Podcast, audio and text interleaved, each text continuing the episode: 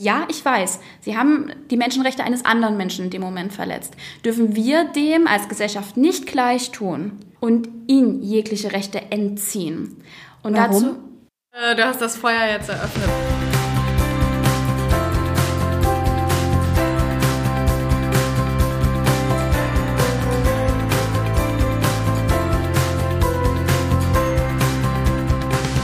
So, ihr habt's gehört, ich habe das Feuer eröffnet bei Johanna und Lisa. Ihr kennt sie noch aus der letzten Episode.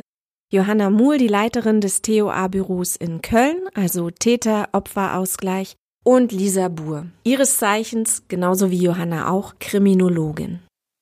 Wenn ich den Begriff jetzt wortwörtlich übersetzen würde, Restor Restorative auf Deutsch wäre Wiederherstellen. wiederherstellen, also wiederherstellende Gerechtigkeit. Ja. Hinkender Begriff in der deutschen Übersetzung. Was hast du gesagt? Man spricht von Heilen der Gerechtigkeit. Ja, genau. Elmar Weidekamp von der Uni Tübingen hat den Begriff geprägt. Ähm, heilende Gerechtigkeit. Aber auch der Begriff hinkt natürlich, weil wie will man, wenn wir wieder beim Beispiel Mord sind, äh, die Tat heilen? Also das ist ja Quatsch. Das geht nicht. Super fand ich den Zugang nochmal zu erwähnen. Der Zugang ist, Straftaten nicht nur als Brüche des Rechtsfriedens anzusehen. Es geht nicht nur darum, dass wir Normen und Gesetze haben und diese Normen und Gesetze gebrochen werden und dann faktisch praktisch macht das Strafsystem ist da oder die Strafjustiz ist dazu da, zu sagen, hey, da hat jemand was gemacht. Wir überprüfen mal, ob das in dem StGB zu finden ist. Und da gibt es eine trichotome Prüfdogmatik, die immer gleich funktioniert. Objektiver, subjektiver Tatbestand, Rechtswidrigkeit und schuldhaftes Handeln. Und das ist ein ganz klares Prüfschema, was abgegangen wird. Und nur wenn das alles erfüllt ist, ist jemand sozusagen im Sinne des StGB straffällig geworden. Und das, was der andere Zugang zu Straftaten sein kann, ist eben nicht nur, dass es ein Rechtsverstoß darstellt, sondern wenn wir davon ausgehen, dass wir alle in einem sozialen Gefüge miteinander verbunden sind, dann stellt eine Straftat auch immer eine Verletzung dieses sozialen Gefüges oder der sozialen Beziehung zwischen zwei oder mehreren Menschen dar. Und das ist der Kernansatz für das, was wir soziale Tataufarbeitung tatsächlich häufig nennen, im Vergleich zu justizieller Tataufarbeitung. Und der Kerngedanke ist eigentlich aus der Systemtheorie oder Diskurstheorie zu denken. Und die Lösung des Konfliktes wird eben nicht an eine übergeordnete Regelungsinstanz abgegeben, sondern an die Beteiligten zurück. Und also auch die Verantwortung. Und, mhm. Mhm. Als wir uns getroffen haben, ähm, zum ersten Mal auf der Pressekonferenz der Tor, ähm, da hast du gesagt, für viele Menschen ist richtig gleich normkonform und in dem Zusammenhang hast du ähm, den Begriff der Diskurstheorie kurz in den Raum geworfen, woraufhin ich geantwortet habe, hör auf zu sprechen, wir müssen uns treffen. Jetzt hast du ihn wieder in den Raum geworfen. Kannst du die Leute ein bisschen abholen und ein bisschen mehr über Diskurstheorie sagen, was die meint? Also es ist ein bisschen darauf begründet, dass sich die Menschen irgendwann die Frage gestellt haben, wie kann Gesellschaft funktionieren? Wenn man normativ da dran geht, dann sagt man, okay, man braucht Regeln und geltende Normen und an die kann man sich halten. Oder sollte man sich halten, wenn man in dieser Gemeinschaft oder Gesellschaft eben leben möchte. Und der diskurstheoretische Ansatz geht davon aus, dass durch Diskurs nicht nur Normen und Werte und Regeln geschaffen werden, sondern auch verändert werden können. Heißt also, wenn ich eine Straftat begehe, dann ist es meine ja, meine Verantwortung, aber es wäre auch meine Freiheit gewesen, zu sagen, also ohne die Straftat zu verüben, zu sagen, hey, warum haben wir überhaupt diese geltende Norm und dieses geltende Recht? Ich bin damit nicht einverstanden. Ich fände das äh, viel besser, wenn wir das anders lösen. Wir haben gerade äh, kriminalpolitisch tatsächlich eine heiße Diskussion äh, diesbezüglich am Laufen, was das Erschleichen von Leistungen angeht, auch gerne Schwarzfahren genannt. Um sich das ganz kurz vorstellen zu können. Schwarzfahren tut wer?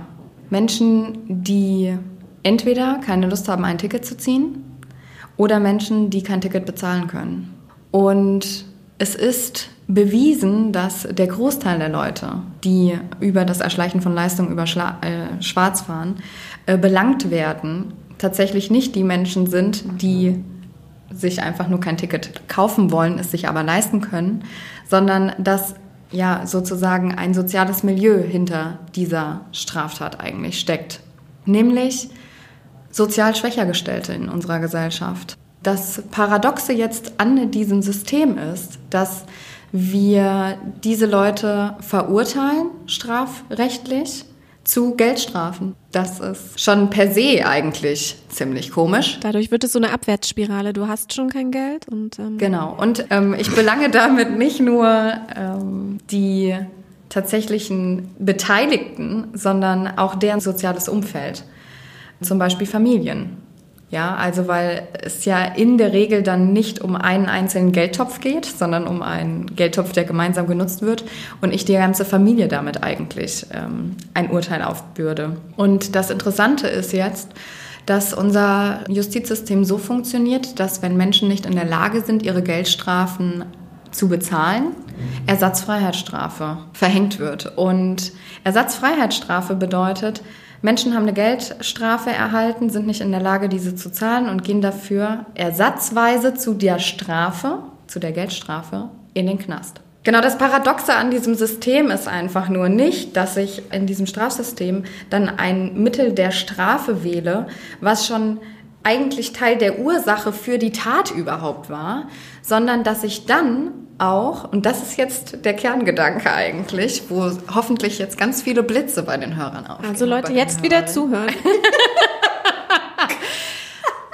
jetzt kommt der Kerngedanke. Jetzt kommt der. Genau.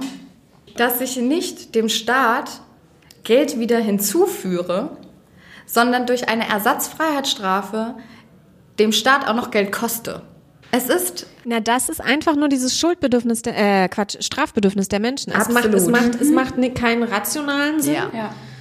Es geht dann einfach um Bestrafung nur noch. Genau. Also, ja, okay, na, wenn wir dich dafür bestrafen können, dann hauen wir sogar noch was in den Topf, obwohl du uns schon Geld schuldest. Ja, und im Kontext der Ersatzfreiheitsstrafe gibt es tatsächlich auch gute Studien darüber, äh, wie gesagt, wer davon betroffen ist, aber eben auch, wie unglaublich immens die Wirkungsgrade davon sind. Ich bestrafe in dem Moment eben nicht nur ein Individuum, sondern das ganze, die ganze soziale Gemeinschaft drumherum. Es gibt tatsächlich Ausreden von Ersatzfreiheitsstraflern, so nennt man die, oder Straflerinnen, die ihrem Arbeitgeber erzählen, dass sie zwei Monate in Kur sind. Ja, weil, weil das Stigma, was damit verbunden ist, einfach auch immens groß ist und äh, finanzielle ich meine, wer redet schon gerne über Finanzen? Das macht hier gesellschaftlich scheinbar niemand. Ich also ich mir, schon. Ja, ich mache das ich auch gerne. So, ich bin letztens mit einem äh, Kumpel, äh, der hat zwei Monate nicht mit mir gesprochen, weil ich ihn am Tisch gefragt habe, wie viel Trinkgeld er gegeben hat. Ja. Das fand er unangemessen. Für mich ist es total normal. Äh, falls du das jetzt hörst, äh, bitte ruf mich an. Aber es ist jetzt sehr verkürzt dargestellt, die Geschichte. Aber das ist äh, eventuell, auch wenn es jetzt vielleicht ein, äh, eine Schublade aufmacht, aber eher eine deutsche Sache. Ja, auf jeden in, Fall. In so Start-up, in der Start-up-Szene oder äh, auch jetzt im New Business, wo ja auch äh, Gehälter offengelegt werden, man Gehälter diskutiert und an die Tafel schreibt und ähm, so weiter. Das, ich würde es nicht pauschalisieren. Ich glaube, das ist so ein deutsches, älteres ja, Ding. absolut. Dass man also, spricht. Aber was war eigentlich dein Punkt? Was würdest du sagen? Genau, also, der Punkt war eigentlich. Ach so, dass, genau, dass sie ihrem Arbeitgeber vorschwindeln müssen, weil man ja. Genau. Ich glaube, was vielen jetzt auch durch den Kopf geht, ist, du sagst, Menschen fahren schwarz, die sich nicht leisten können. Es gibt doch aber auch vom Arbeitsamt äh, oder Agentur für Arbeit oder wie auch immer, ähm, du bekommst es doch eigentlich bezahlt, dein Monatsticket oder du kriegst Rabatte oder. Du kriegst Rabatte, aber du bekommst es nicht bezahlt. Also wenn ich auf Hartz IV bin oder wenn ich bei der mhm. Agentur für Arbeit gemeldet bin oder irgendwie bezuschusst werde, dann wird das doch für mich übernommen, oder? Du wirst teilbezuschusst, aber nicht der ganze Satz. Heißt also, es trifft öffentliche Verkehr, also die Finanzierung öffentlicher Verkehrsmittel, also trifft in der Regel die, die in unserer Gesellschaft am schlechtesten gestellt sind. Weil das sind in der Regel auch nicht die Leute, die sich Autos finanzieren können. Wenn ich rechnen muss, ob ich mir jetzt für, keine Ahnung, 4,80 Euro noch ein Ticket kaufe, um an die Arbeit zu kommen oder ähm, 4,80 Euro habe, um, keine Ahnung, heute Abend nochmal einen Einkauf zu machen, um meine Familie was Warmes auf dem Esstisch servieren zu können, dann ist doch der Abwägungsprozess klar. Arbeit. okay, aber genau, wir waren genau, wie kamen wir jetzt eigentlich genau, auf das Beispiel? Wir, genau, wir kamen dahin, weil das tatsächlich gerade ein großer kriminalpolitischer Diskurs ist und zum Beispiel die Linke im Bundestag eigentlich eingebracht hatte, ähm, das Erschleichen von Leistungen im Kontext Schwarzfahren ähm, straffrei zu machen. Und Das ist jetzt der Kern von Diskurstheorie. Der Kern von Diskurstheorie geht davon aus, dass wir nicht nur in der Lage sind, uns gemeinsam geltende Normen und Werte zu erarbeiten, sondern auch bestehende zu hinterfragen und dass die Möglichkeit eines jeden in der Gesellschaft oder einer jeden in der Gesellschaft darin besteht, einen Diskurs einzugehen. Und Straf Fälligkeit, ähm, das Überschreiten von gesetzlichen Normen sozusagen einen Diskursbruch darstellt. Und der Gedanke von eine Straftat bedeutet eine Verletzung einer menschlichen Beziehung ist praktisch im Kontext Restorative Justice dann. Ich gebe den, die, den Konflikt und die Konfliktlösung zurück an die Beteiligten, um den Diskurs wieder aufzubauen und mich auch der sozialen Beziehung oder der menschlichen Beziehung, die verletzt wurde, widmen zu können. Wäre dann nach der Diskurstheorie, gäbe es dann sowas wie äh, Schuld an der Gesellschaft oder gäbe es dann nur, hm, was heißt nur, oder wäre das dann Schuld am Individuum? Also, ne, ich habe jetzt jemanden umgebracht. Ja, Schuld an der Gesellschaft. Weißt du, wie ich drauf komme? Warte, lass mich den nächsten ja, Einspieler bitte. machen. Das Gefängnis ist eine Strafe. Die Leute sollen da nicht äh, sterben, die sollen aber auch nicht regelmäßig Sex haben mit ihrer Frau, die sollen nicht, äh, weiß ich nicht, also für mich ist es keine Strafe für einen Mord, wenn jemand, äh, das, das ist ja gerade der Punkt des Gefängnisses, der soll ja nicht, das ist ja kein Rehabilitierungsprogramm an sich, das kann danach starten, ja, aber noch nicht während der Strafe. Oh. Es kommt auf, den, auf die Tat an.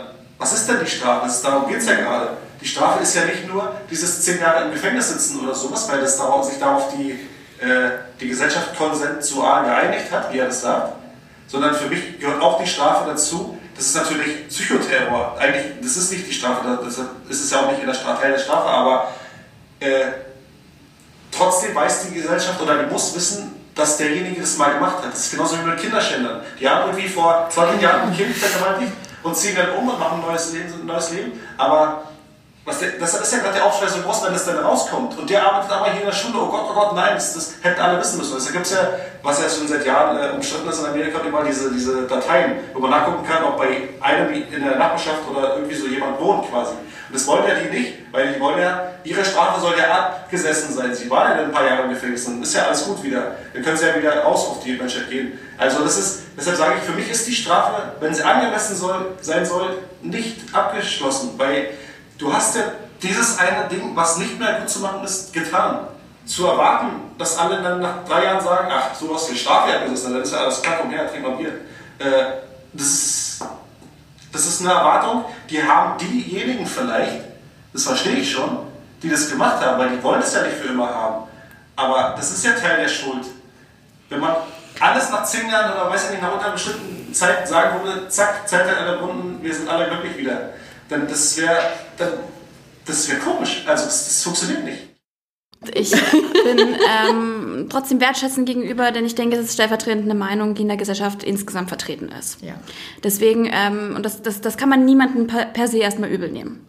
Nur das jetzt vorher, bevor ich darauf reagiere.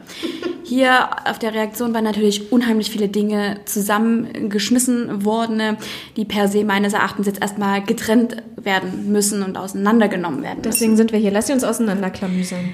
In unserem Recht ist natürlich verankert, dass Schutz der Allgemeinheit durch die Sicherung ähm, in Vollzugsanstalten ein Ziel ist. Das hat sich über die letzten Jahre tatsächlich aber nicht mehr als primäres Ziel in vielen verschiedenen Vollzugsgesetzen entpuppt, sondern die Resozialisierung hat einen deutlich höheren Standpunkt eingenommen. Und ähm, Fakt ist, ein Großteil der Inhaftierten kommt nach einem gewissen Zeitpunkt ähm, wieder raus aus der Haft.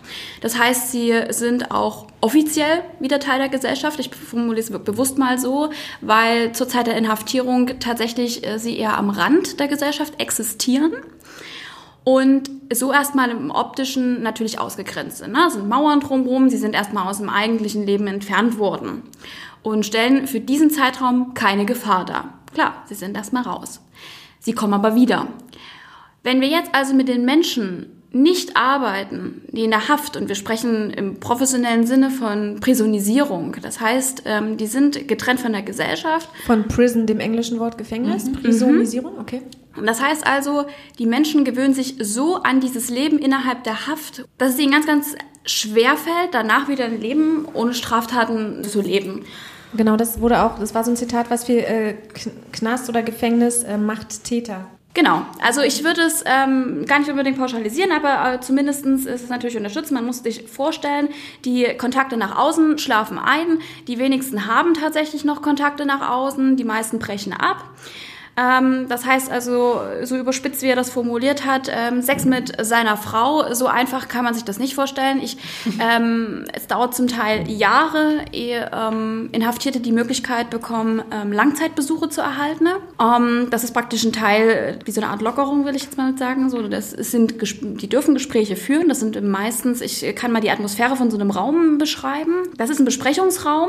Da ist ein Tisch und da ist ein Stuhl, man sitzt sich gegenüber, der Körperkontakt beschränkt sich auf ein Minimum und im Rücken sitzt ein Justizvollzugsbeamter. Und man hat ähm, als Besucher die Uhr direkt im Blick, denn man hat tatsächlich nur die Stunde Zeit. Da kommt natürlich keine romantische Stimmung auf. Kann sich jeder vorstellen. Zumal der Raum meistens grau ist, von Bürolampen abgehängt ist, ähm, mit wunderschönen Teppichboden. Also es ist meistens einfach schon von der Atmosphäre hin bescheiden. Und wenn man dann noch Glück hat, wie in sehr modernen Justizvollzugsanstalten, dann hat man Räume, wo man parallel in einem Raum mit vier anderen Inhaftierten mit Besuch sitzt. So, und die gegebenenfalls ihre Kinder mitbringen. Das heißt, man Bahnhofatmosphäre. So, nur so. Das soll jetzt auch gar nicht irgendwie sein, äh, dass ich dafür bin, also doch, ich bin dafür, dass sie ähm, die Gespräche nach außen hin bewahren. Denn das sind ihre einzigen Kontakte, die sie zu Menschen haben, die außerhalb der JVA leben. Mhm. Ansonsten beschränken sich ihre Kontakte auf Inhaftierte und auf die Mitarbeiter.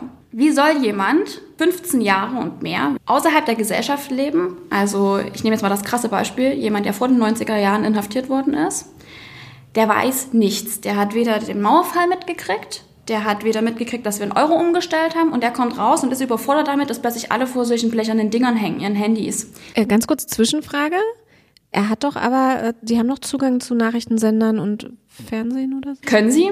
Also sie können darauf Anträge stellen. Es geht äh, praktisch nicht um die Information als solche, sondern es geht praktisch um das Erleben, wie sich Gesellschaft verändert. Also vor 15 Jahren wäre das undenkbar gewesen, dass wir alle irgendwie mit Smartphone ausgestattet vorm Gesicht wenige Leute sprechen miteinander, wenn sie irgendwo an Haltestellen sind und auf irgendwas warten, sondern hängen vor ihren Bildschirmen und wischen die ganze Zeit also Sie wissen, Sie kennen, Sie wissen es schon, weil das klang jetzt so wie, die kommen Nein. raus und haben im Urwald gelebt. Ja. Nein, das nicht. Also natürlich haben die Nachrichten ähm, die Möglichkeit, also sie können Anträge stellen, einen Fernseher zu bekommen. Also es gibt nicht so einen Gruppenraum, ähm, wo, wo dann alle so, so ein Gemeinschafts... Das äh, kommt drauf an. Oh, Tatsächlich, die haben in der, in der, das hängt A von der Sicherheitsstufe ab, dann hängt zum Beispiel auch in sozialtherapeutischen Einrichtungen kann es ein Konzept sein, dass sie keine Fernseher auf den eigenen Hafträumen haben, sondern dass es dann nur Gemeinschaftsfernseher gibt. Fakt ist zum Beispiel, dass das Internet, und ich komme immer gerne auf diesen Begriff, der in der Gesellschaft Hotelvollzug. Mhm. Ähm, wir leben natürlich, wir leben mit dem Internet den ganzen Tag.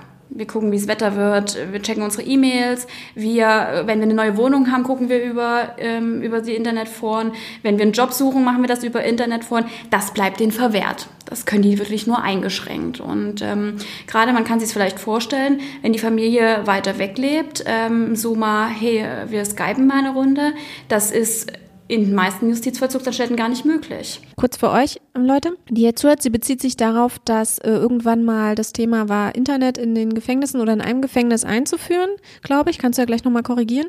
Und dass dann wohl die Öffentlichkeit, wer auch immer das ist, oder irgendein meinungsgebendes äh, Magazin oder Tageszeitung geschrieben hat, ach, jetzt wird es hier nicht ein Spa, sondern wie hast du gesagt, ein, ein, jetzt äh, sind es schon wie im Hotel, Hotelverzug. Vollzug. Darauf beziehst du dich gerade. Ja, genau. Ja, und mit diesem Internet, ähm, ja, das, das haben die nicht in den regelmäßigen Abständen. Das dürfen die nicht nutzen, das können die nur eingeschränkt nutzen. Da gibt es jetzt einige JVA, die das tatsächlich mehr machen, aber man muss sich jetzt vorstellen, ähm, man steht kurz vor der Entlassung ähm, und will gerne einen Job haben oder eine Wohnung und man kriegt nur die Tageszeitung. Ja, wie viele Leute inserieren heute noch über Tageszeitung? Und das ist meistens eben doch das, was so dieses, dieses Problem ist, die Wahrnehmung in der Gesellschaft mit den vermeintlichen Vorzügen, die in der JVA bereitgestellt werden und was das für die Menschen bedeutet. Ich spreche genau von Menschen. Das heißt, Träger von Menschenrechten. Und egal, welche Straftat davor eingegangen ist, und ja, ich weiß, sie haben die Menschenrechte eines anderen Menschen in dem Moment verletzt, dürfen wir dem als Gesellschaft nicht gleich tun und ihn jegliche Rechte entziehen. Und Warum? dazu, und dazu Also ich frage nur, weil in Amerika gibt es die Todesstrafe in manchen Staaten, ne? Und da wird ja genau das getan. Ja, und dann frage ich mich, mit welcher Wirkung? Ja. Also, Also es blamet jetzt nicht mich, ne? Nein, nein, nein, Nein, nein, nein, nein, nein, nein, nein, nein, nein, Nein, nein, du, nein, hast, äh, du hast das Feuer jetzt eröffnet bei uns. Nein. Nein, aber da frage ich mich auch mal, mit welcher Wirkung? Ja. Es ist nachgewiesen worden, dass in den Bundesstaaten, wo die Todesstrafe wieder eingeführt worden ist, sich in der Kriminalität selbst nichts verändert hat. Das heißt also, diese vermeintlich abschreckende Wirkung, die Strafe ähm, haben soll, das, das, das ist bewiesenermaßen eben nicht so. Ich glaube, ich habe immer den Eindruck, bei der Todesstrafe geht es, wenn man ganz ehrlich zu sich selber wäre und ganz genau hinschaut, eher um Vergeltung. Ich glaube nicht, dass wirklich die Argumentation sein kann, äh, dann äh, haben alle Angst, also es war auch hier eine so eine Hörer, so ein Hörerfeedback, ja, dann hätten wenigstens alle Angst und dann würde es weniger Blödsinn. Also Statistiken sprechen dagegen. Ich glaube, das ist eher so ein Vergeltungsbedürfnis, das vielleicht, maybe, vielen Menschen, allen Menschen, dem menschlichen Wesen, maybe inhärent ist. Ich weiß es nicht. Also ich glaube, das hat mit Vergeltung zu tun. Das ist rational nicht unbedingt zu begründen, die Todesstrafe. Ich will nur sagen, du läufst bei mir, rennst bei mir offene Türen ein. Mir ist klar, dass die Todesstrafe nichts ändert an den Statistiken für Mord oder Ja, und die Ver- Frage ist immer Vergeltung ähm, für wen? Also im Sinne von, es gibt zahlreiche Studien, ähm, ich selber habe dazu geforscht, ähm, wenn man Opfer befragt, dass dieser Vergeltungsgedanke bei Opfern tatsächlich nicht den primären Stellenwert einnimmt. Es gibt ähm, verschiedene Phasen, die ein Opfer durchläuft nach, ähm, einer Straftat, nach einem Straftaterleben. Und da kann auch Vergeltungsgedanken eine Rolle spielen, ja. Aber die sind gar nicht so ähm, präsent, wie das ihnen oft unterstellt wird tatsächlich. Da ist der Vergeltungsgedanke bei potenziellen Opfern, also Menschen, die sich vorstellen, sie hätten eine Opfererfahrung äh, ähm, durchlebt, viel, viel größer als bei denen, die sie tatsächlich erlebt haben. Da hat ähm, ähm, Johanna zu mir nämlich auch wieder bei der Pressekonferenz gesagt, so, ähm, die Gesellschaft fordert oft etwas anderes als der Betroffene selbst. Das ist das, ne? Also was, was passiert? Ne? Also ich habe ein, eine Vorstellung darüber, eine Fantasie darüber, wie das sein muss. Aber wenn ich in der Realität, eben in dieser Opferrealität bin, dann sind die Bedürfnisse vielleicht ganz andere. Also Strafe hat viele Zwecke. Unter anderem können die eben positiv oder negativ wirken auf die Allgemeinheit oder das Individuum. Und wenn wir bei positiver Generalprävention, also der Stärkung des Normrechtsbewusstseins sind, dann ist der Gedanke von Strafe der, dass ich einen Täter, eine Täterin bestrafe, um der Allgemeinheit zu signalisieren, unser System funktioniert. Wir sind wieder bei dem, was ich vorhin schon sagte. Es gibt ein geltendes Recht. Das geltende Recht wurde von einem oder einer gebrochen. Und jetzt muss eine Sanktion folgen, damit die anderen in der Gesellschaft oder in der Gemeinschaft darin bestätigt werden, dass es richtig ist, sich an diese Regeln und Normen zu halten. Das bedeutet positive Generalprävention bzw. Stärkung des Normrechtsbewusstseins. Das heißt, man geht eigentlich dann nicht davon aus, dass der Mensch per se gut ist und die von sich aus einhalten wollen würde. Oh, gut und böse. Zuschreibung. Ja, da habe ich auch noch ein schönes Hörbeispiel. das ihr nicht hören wollt, glaubt mir. Ähm, ich, was ich Doch, eben ich noch finde mal, das total spannend. Ja, weil jetzt, ich sie drückt sich glaube- gerade um die Frage. Ist Ne? ja- ich, ich glaube, nee, auch mit den Hörern. Ich finde das ähm, unheimlich HörerInnen. gut. Äh, HörerInnen. Hörerinnen. Ähm, ich finde das, äh, ja, Entschuldigung, es war jetzt ein Hörer, deswegen. Aber ähm, das ist nämlich genau das, was den allgemeinen Tenor in der Gesellschaft. Widerspiegelt. Ja, ja. Wenn man sehr plakativ mit diesen Stereotypen arbeitet, und da sind wir auch wieder bei diesen ganzen Zuschreibungssachen, dass natürlich dieser Ruf nach krasseren Strafen, einem stärkeren Strafvollzugs im Sinne von noch geschlossener, also dass es keine Ausgänge und keine Freigänge etc. mehr gibt, dass die darin unterstützt werden. Wenn ich natürlich aus der Haft rauskomme und A, überhaupt nicht mehr dran gewöhnt bin, wie das Leben läuft, denn ich habe jegliche Selbstbestimmung in dem Moment abgegeben mit Antritt der Haft. Das heißt, der Tagesablauf wird komplett fremd strukturiert. Ich habe also gar nicht mehr die Aufgabe, mir meinen Alltag zu strukturieren. Das wird mir abgenommen. Das, was, woran es eigentlich meistens scheitert, dass Menschen straffällig werden, nämlich, dass sie keine eigene Struktur haben. Die lernen sie in der Haft nicht. Im Gegenteil, ja. die wird ihnen weiterhin abgenommen. Sie bekommen eine Struktur, von außen aufgewölbt. Das heißt also, sie, ähm, sie lernen das gar nicht, werden dann nach einer gewissen Haftzeit entlassen. Und wir haben in Deutschland das Problem, dass es leider an Personal mangelt in den Vollzugsanstalten ne? und ein Entlassungsmanagement ganz oft sehr abgespeckt ähm, stattfindet. Das heißt, die eigentlich vorgesehene Vorbereitungsphase auf das Leben außerhalb der Haft äh, findet kaum statt, findet gar nicht statt.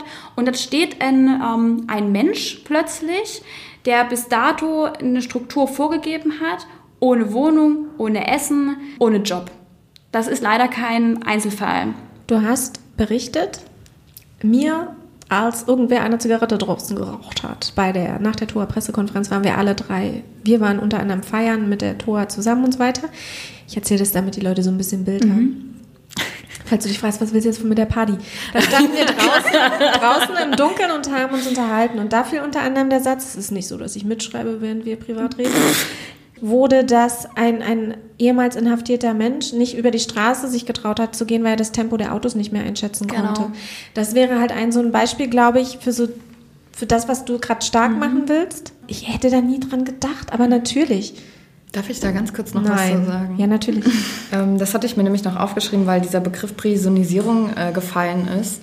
Das meint das tatsächlich. Es geht um die Anpassung an die Strukturen, die der Vollzug eben auszeichnet. Und die Strukturen, die der Vollzug auszeichnet, ist Unselbstständigkeit. Man wird geweckt, man, man bekommt gesagt, wann man zu essen hat, wann man Freizeit hat, wann man arbeiten muss und so weiter und so weiter. Und wir haben ein System, was keine Selbstständigkeit zulässt.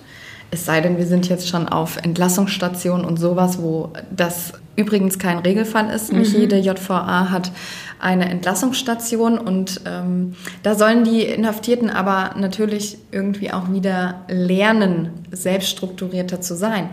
Das Interessante aber ist, du, ich glaube, die Lisa hat das vorhin gesagt, mit dem, was sind die Ziele des Vollzugs oder die Aufgaben des Vollzugs?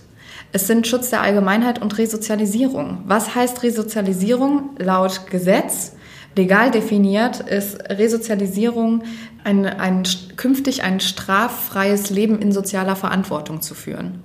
Das ist die Legaldefinition per Gesetz.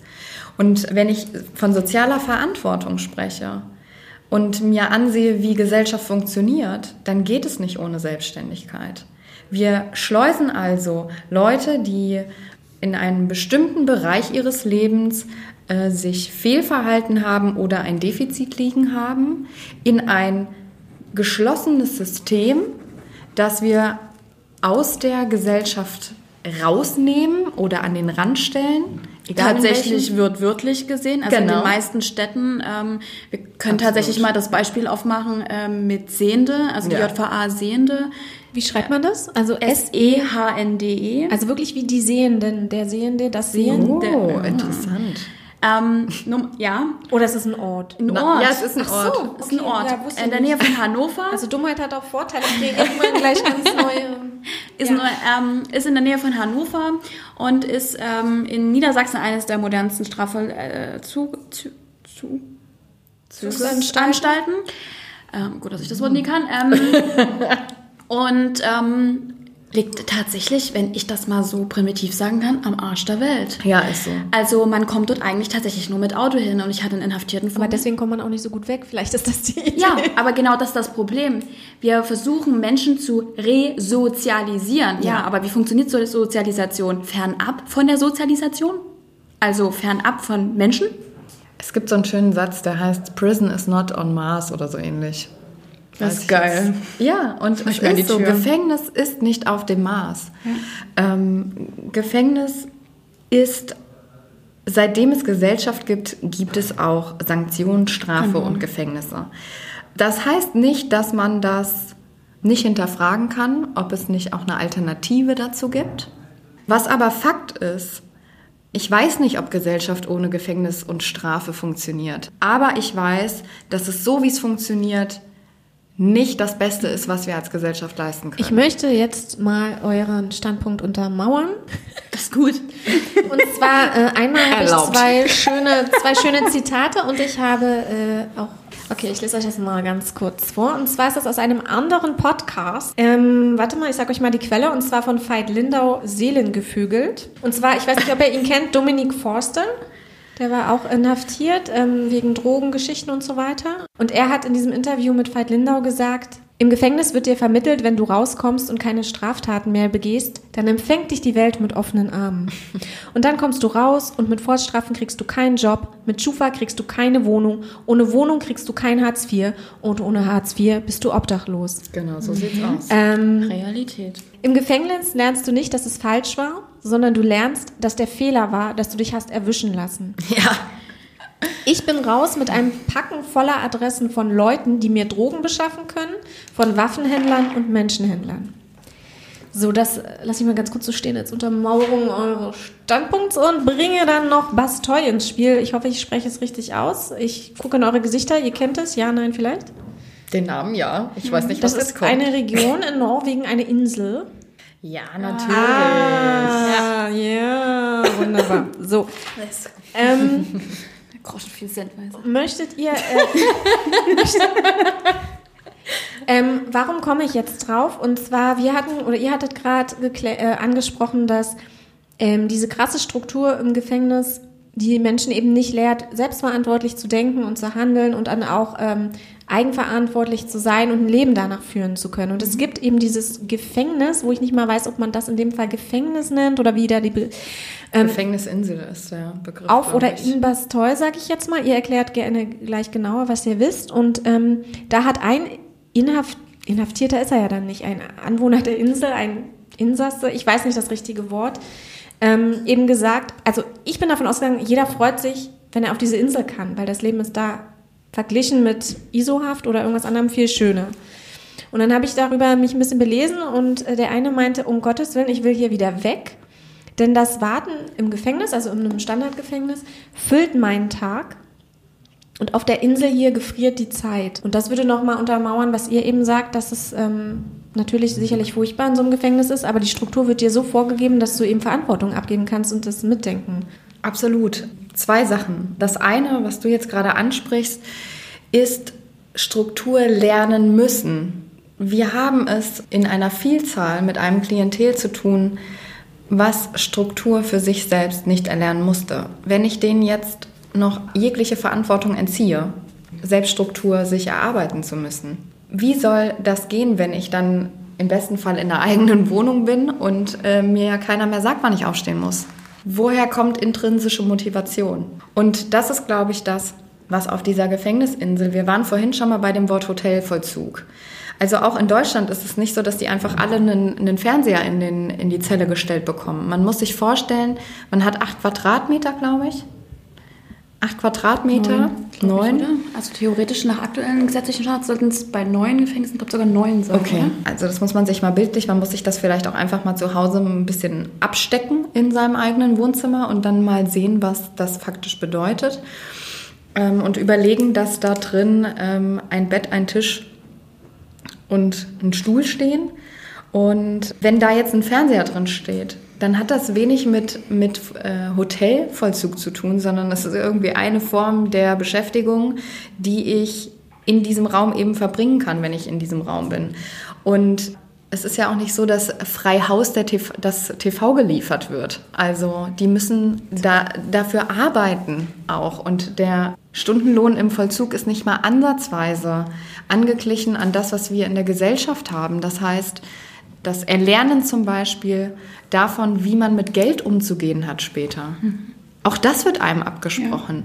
Also diese Bedingungen, die wir schaffen in diesem Parallelsystemsvollzug, sage ich jetzt einfach mal, entsprechen bei weitem nicht dem, was wir dann gesellschaftlich in den resozialisierten ehemaligen Inhaftierten verlangen. Warum habe ich das jetzt gesagt? Wir sind in Deutschland schon nicht an dem Punkt. Und wenn wir jetzt an Norwegen denken, wo sich eine Insel, auf der irgendwie Gebäude sind, in denen sich die Inhaftierten frei bewegen können und in denen die Internetzugang haben und äh, Fernseh schauen können und etliche andere Dinge tun können.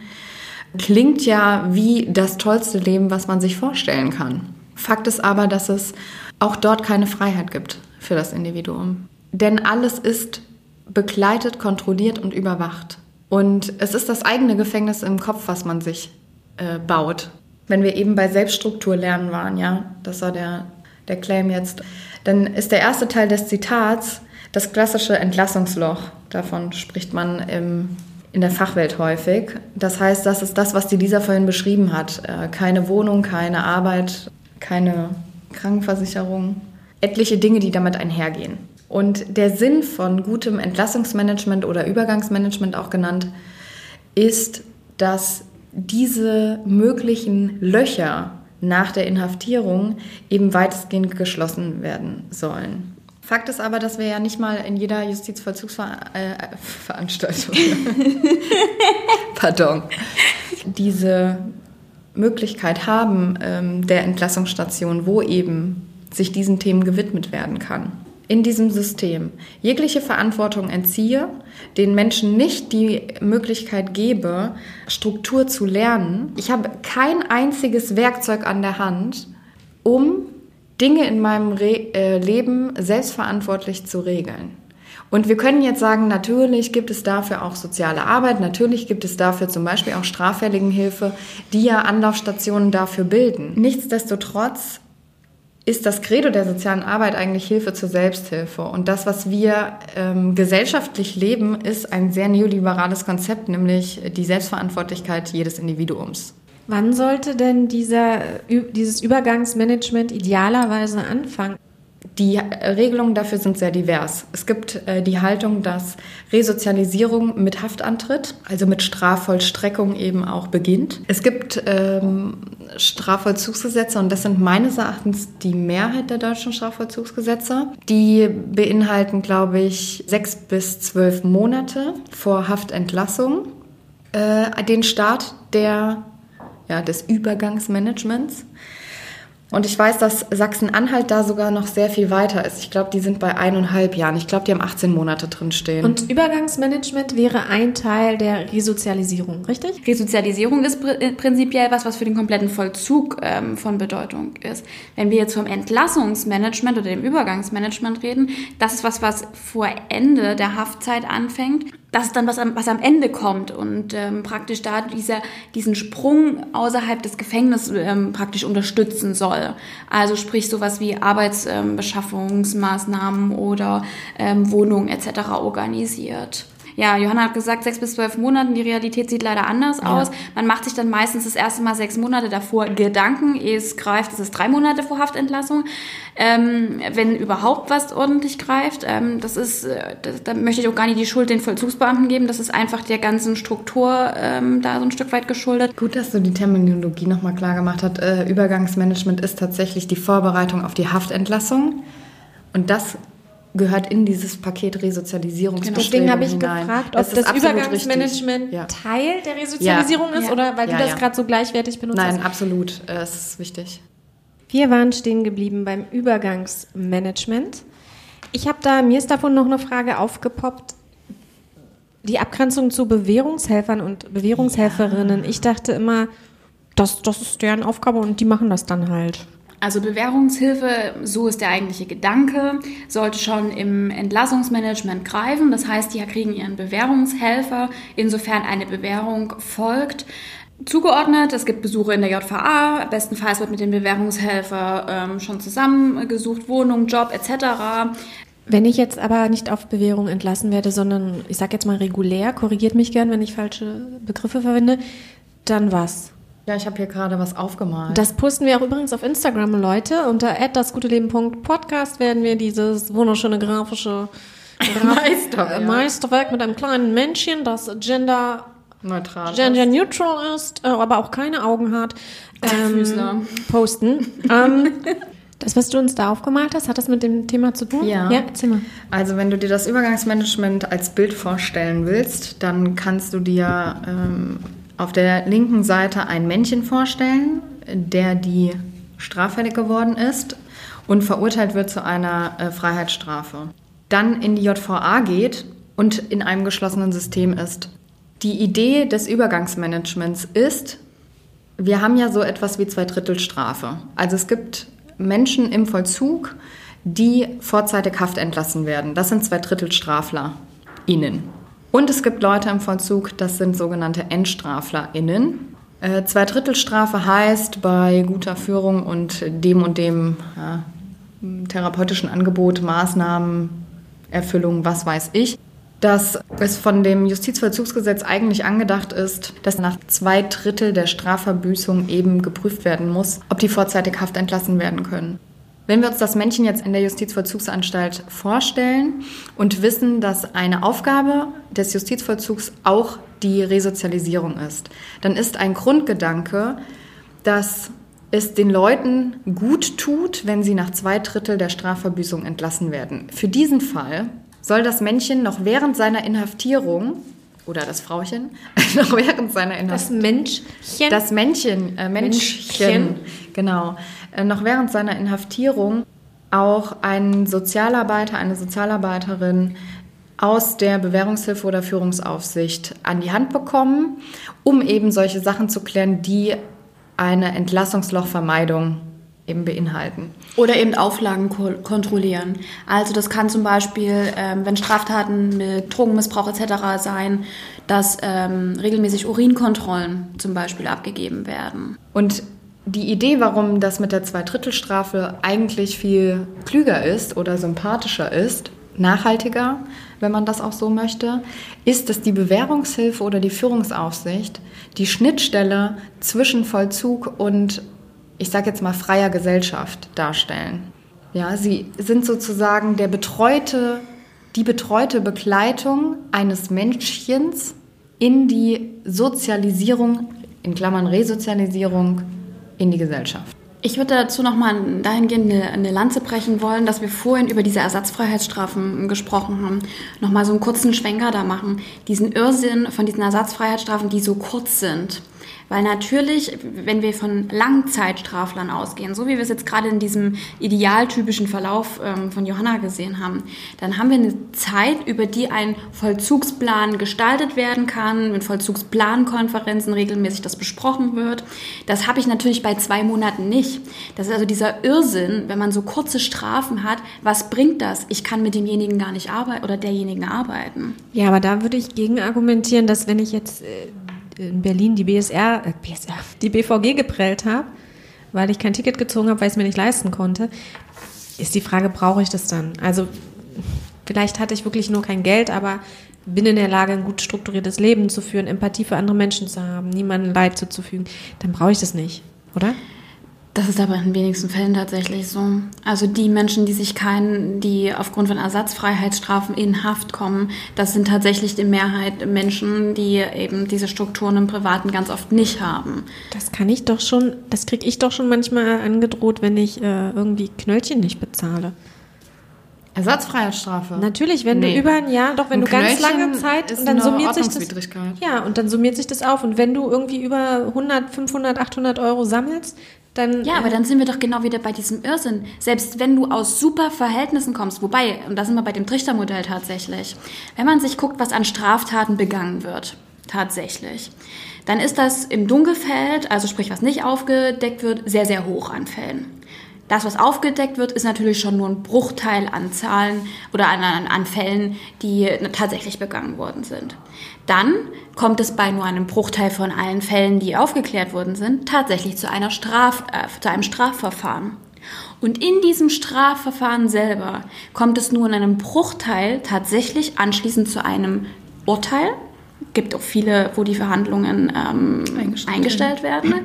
Und bei den Urteilen ist es wiederum nur ein kleiner Anteil, der in Haft kommt. Und jetzt muss man sich überlegen, welche Menschen in Haft kommen. Da sind Menschen, die per se eine schlechte so Sozialprognose haben. Wer ist das? Das sind Menschen, die arbeitslos sind. Das sind Menschen, die wenig sozialen Rückhalt haben. Da sind Menschen, die wenig eigene Strukturen haben und nicht in der Lage sind, ihre Ressourcen selbstständig ähm, zu nutzen, für sich zu nutzen. Das heißt ein sehr, sehr ausgewähltes Klientel was am Ende tatsächlich in Haft sitzt.